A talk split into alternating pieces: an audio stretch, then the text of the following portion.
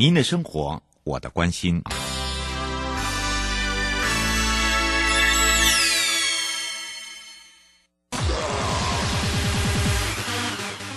继续为您导航的是领航员悠悠。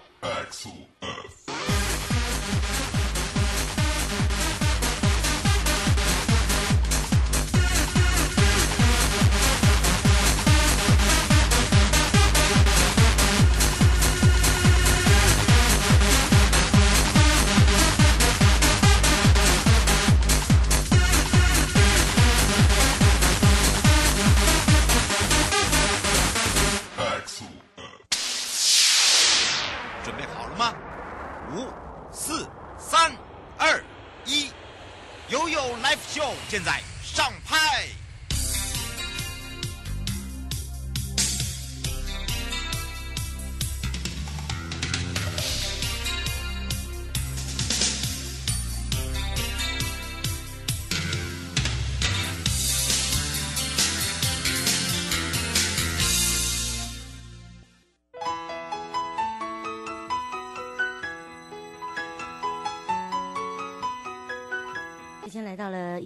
三分了，再度回到了 You Live Show FM 零四点一正声广播电台，陪同大家。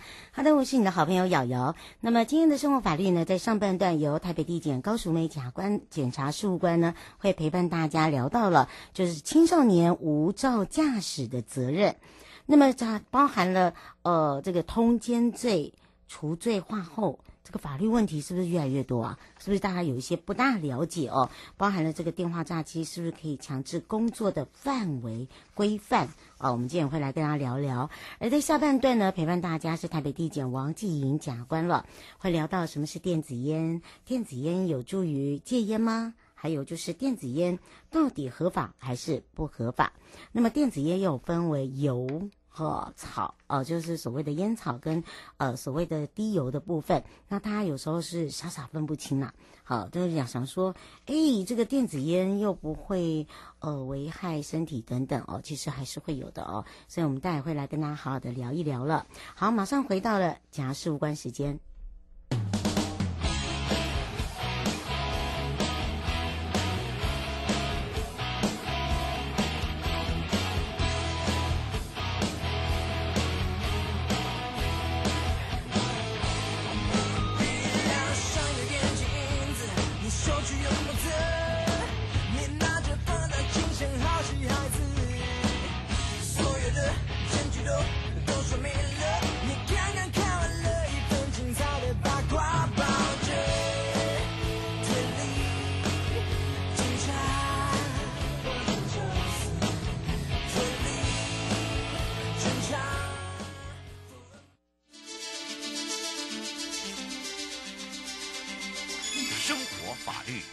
Go Go，你我生活的好伙伴，我是你的好朋友哦。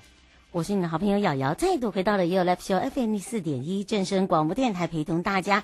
好，我们也要来开放全省各地好朋友时间零二三七二九二零，赶快来让淑梅检察官跟大家打个招呼，哈喽。瑶瑶好，各位听众大家好，我是台北地检署的检察事务官高淑梅。是，但今天我来聊到的就是青少年无照驾驶的责任哦。其实你会发现哦，嗯、这个无照驾驶的，呃，这个案件好像越来越多诶。呃，这个、不知道是呃，因为这个所谓的青少年哦，这个所谓想要贪图一些，譬如说呃，可能离家近啊，哦，骑下嗯这个摩托车应该没有关系，或者是呃外出也方便等等，我们可能要让这些呃父母亲啦，还有包含了自己哦，要了解这一块，其实无照驾驶是很可怕的，对不对？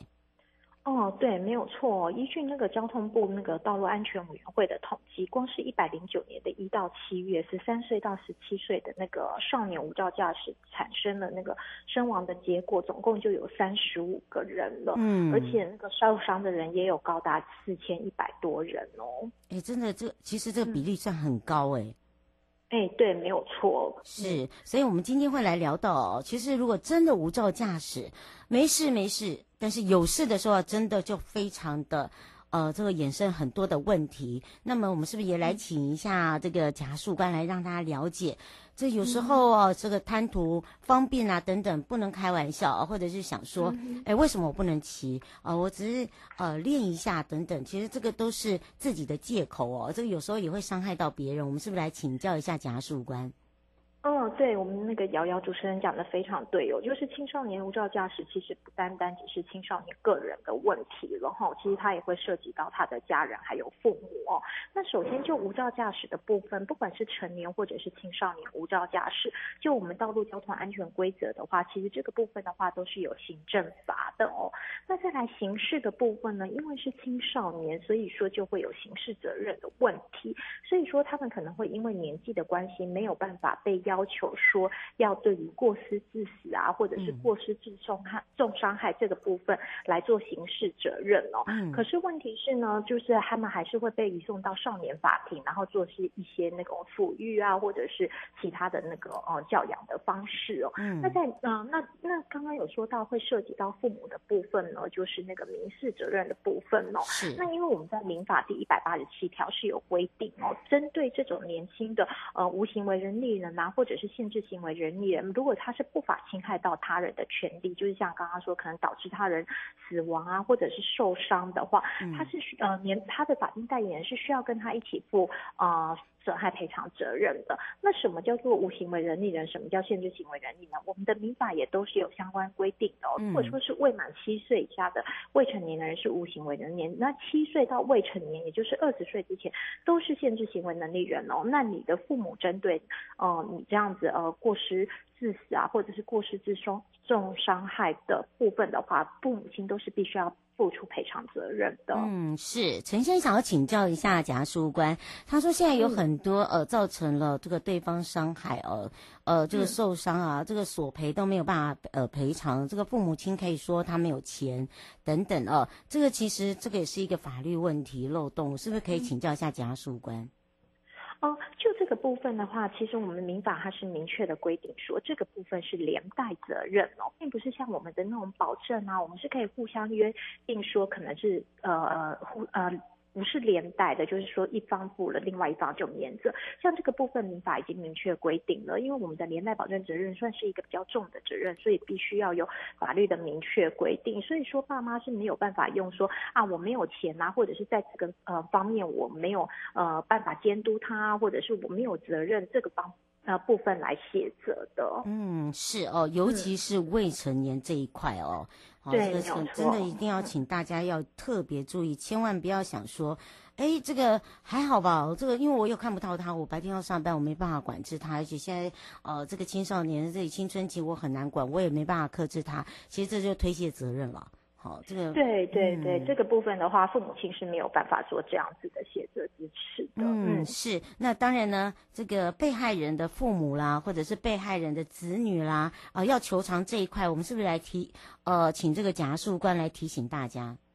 嗯，好，那再来的话，我们就是要聊到就是有关赔偿的范围到底是有多大哦。嗯，那当然想当然而得的话，就是他就呃，比如说呃一些财务上面的损失是绝对是需要赔偿，比如说车损啊，或者是没有办法上班这部分的那种，就是客观上可以计算的损失是绝对是需要赔偿的。那另外的话，我们还会是被害人的呃家庭状况，比如说他有受伤啊，然后我们就是必须要赔偿他呃丧失或减少劳动能力的部分，那除了减少劳动能力的部分之外，如果说他因为这个事情，然后增加了一些生活上面的开销啊，比如说他必须要每天要坐计程车回诊啊，或者是做一些心理的治疗的这些费用，呃，那个爸爸妈妈都是必须要跟青少年一起负担的。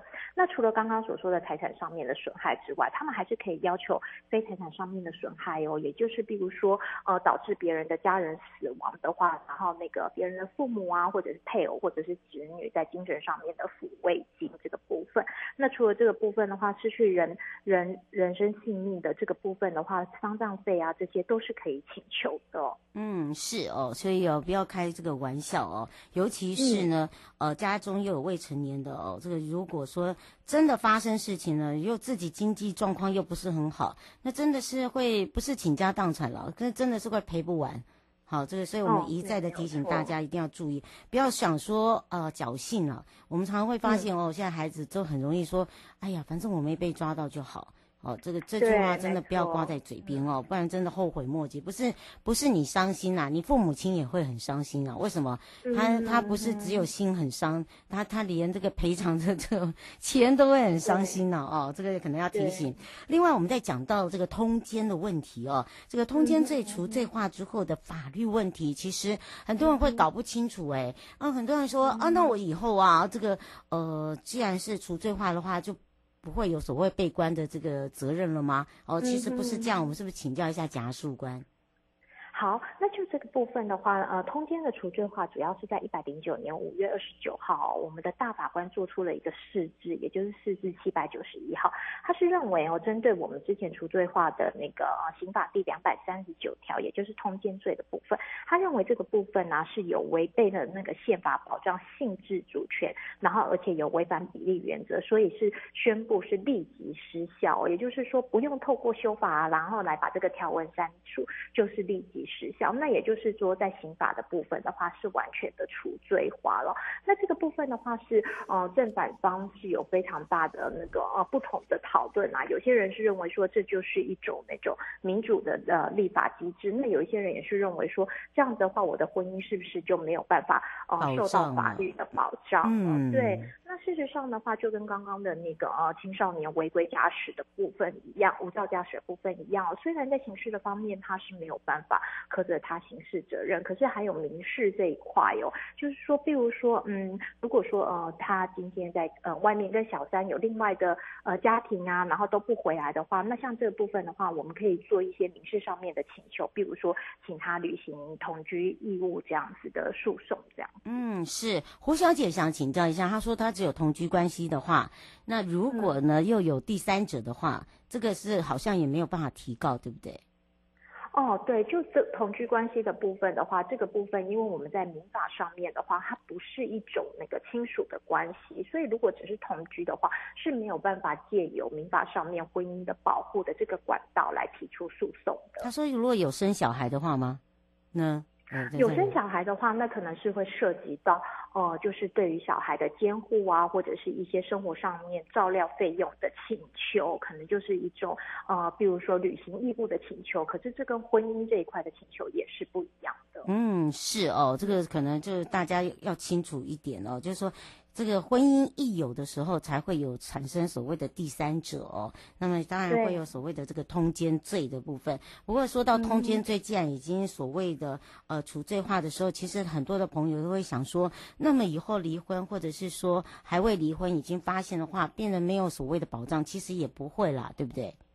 对，就是像刚刚说的是采取那个民事的途径。那刚刚有讲到了一个同居、履行同居的那个诉讼嘛。那因为履行同居的诉讼的话，原则上我们如果寄开庭通知，可能还是寄到呃原本的户籍地啊，也就是你跟太太或是你跟先生原本的居住场所。那如果说他在有合法的送达之下，对方还是都不理睬的话，我们是可以向法院申请一照辩论判决哦。那如果法院有许可的话，其实这部分的话，履行同居义务的诉讼。呢就会呃就会胜诉，但是这里哦又涉及到了另外一个强制执行法的问题哦，因为我们强制执行法有规定哦，在一百二十八条第二项是对于夫妻同居的这个判决哦是不适用于强制执行的，这就是因为对于那个呃人权维护的一个要求，所以这部分是没有办法强制执行的。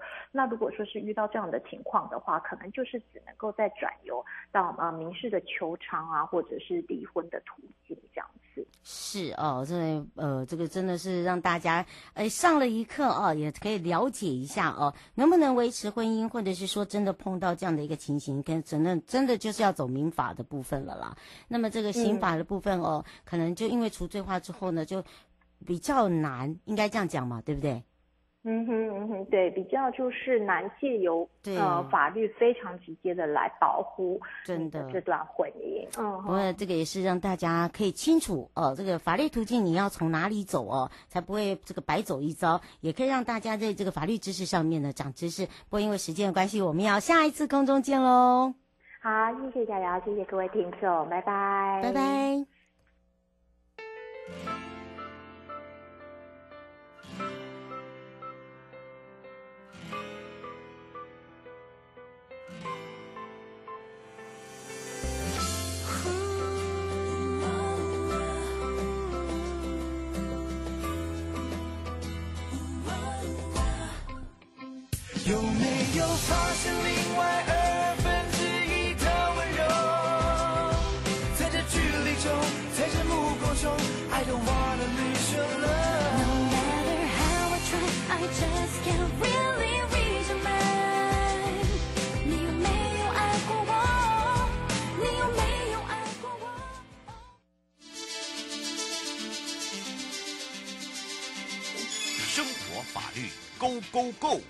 你我生活的好伙伴，我是你的好朋友哦。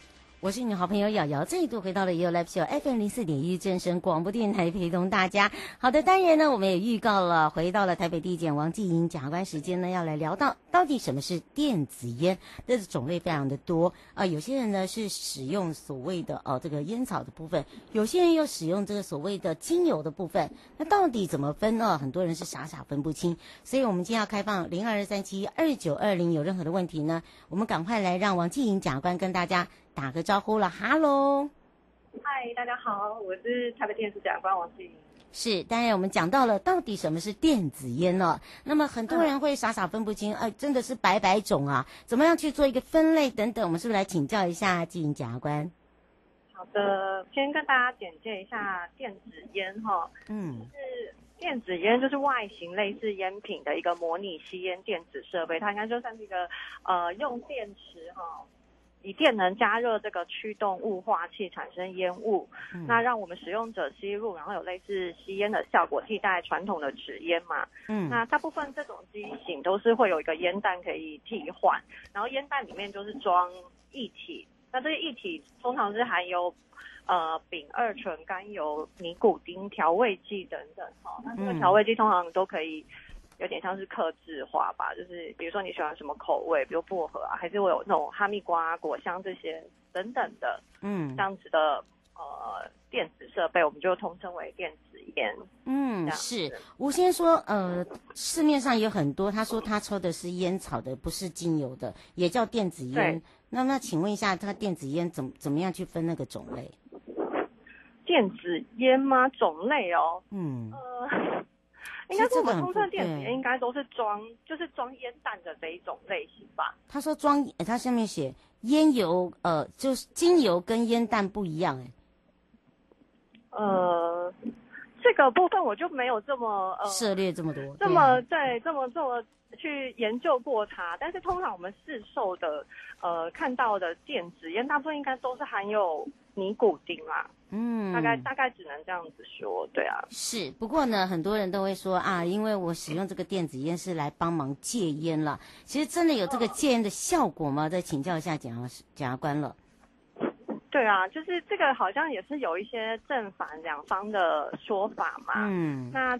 嗯，支持的哈，就认为说，电子烟就是要取代我们传统的那种一般知道的那种香烟，就是燃烧式的这一种。那因为这种纸烟，它主要的危害是因为那个燃烧产生的焦油，还有烟草本身有一些致癌物。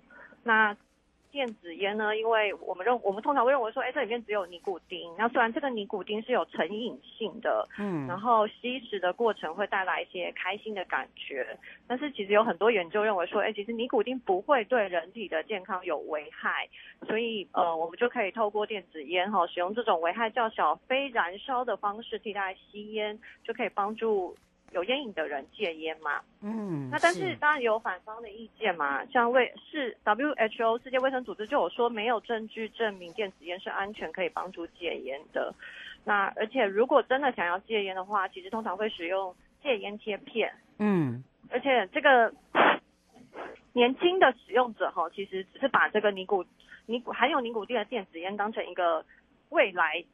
抽纸烟的跳板，其实也没有办法有效戒烟呐、啊。嗯、那刚才讲到说，这个焦油跟烟草的致癌物，虽然电子烟没有，嗯，是烟油的部分也有可能对于人体的呼吸道或者心血管有不良影响。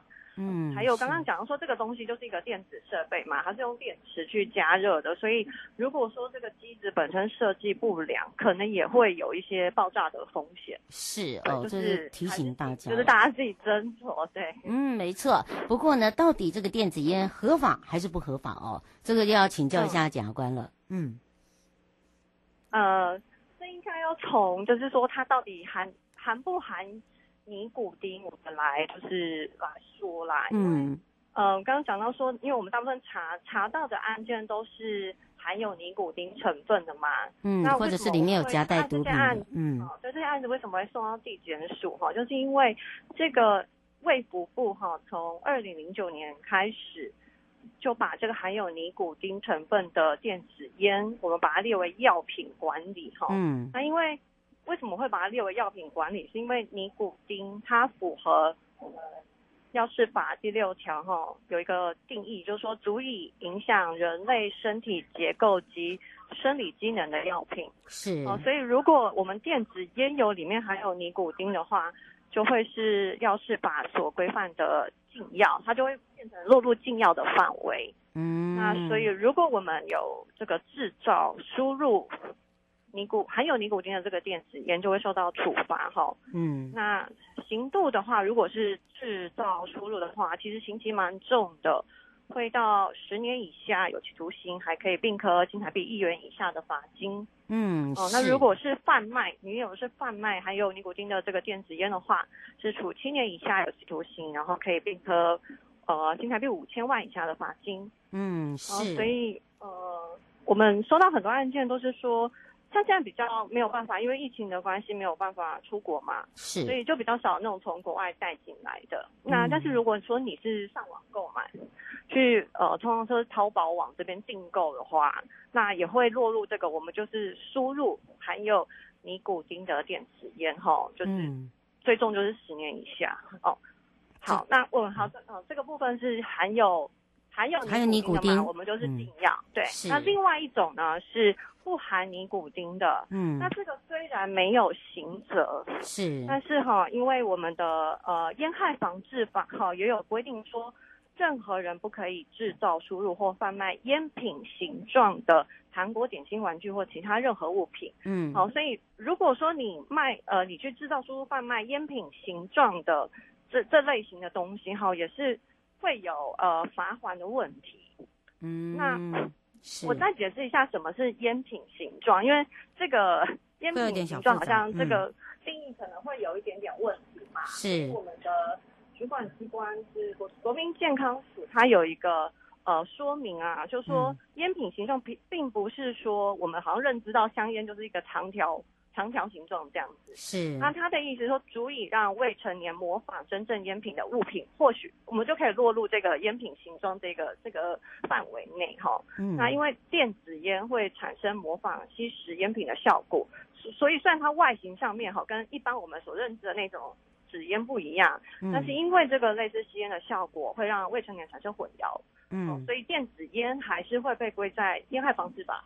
好，这个这个范围，好，这个是不含尼古丁的部分啦。是，嗯，是。那刘刘先生要问你一个问题哦，他想请教一下问题哦。他说现在他说他还是有一个疑问，就是电子烟有分为叫做烟草的叫加热烟，烟油的是含有尼古丁的叫做它是电子烟。他说这个可能要分清楚。嗯。哦，好，这个他他上面这样写，我说哦好，对，所以这可能让我们知道说，哦，他说烟草的叫加热烟，烟油的有尼古丁的才叫电子烟，是这样吗？哦，嗯，那会不会就是我们？就是刚刚我讲，可能是说加热烟草那部分，因为不含尼古丁嘛，嗯、所以可能呃，就是说，如果你是制造、贩卖、输入的话，你可能就有烟害防治法罚还的问题啦。嗯、对。那如果是含尼古丁的这个部分，可能就会落入到药事法，会有刑责的问题。嗯，对，因为那是油是油性了。对对，因为油性的东西哦，它真的口味非常的多，而且呢，呃，在我们北检来讲哦，就有很多的案件里面就加了很多，很像之前我们呃。呃，这个喝的毒咖啡一样，它这这个烟油里面就加了很多，比如说大麻啦，啊等等的一些呃这个药品的部分哦，所以还是要请大家特别小心啊，对，对不对？没错，没错，就是说呃，我们刚刚讲的那些行为哈，比如说都是制造嘛、贩卖、嗯、输入这些，那我们单纯去。依他，我们去施用者，我们是没有去处罚他的嘛。嗯。但是如果说这些烟油里面有掺到毒品成分哈，就像大麻是常见的，的嗯、那你单纯的只是吸用吃啦，那你也会有那个毒品危害防治条例的问题。嗯，是。单纯的吃，如果是含有毒品成分的话，就是也是会受到处罚的。嗯，那如果要请大家注意，对，如果是边开车或边骑车边抽这个电子烟的话，违规吗？呃。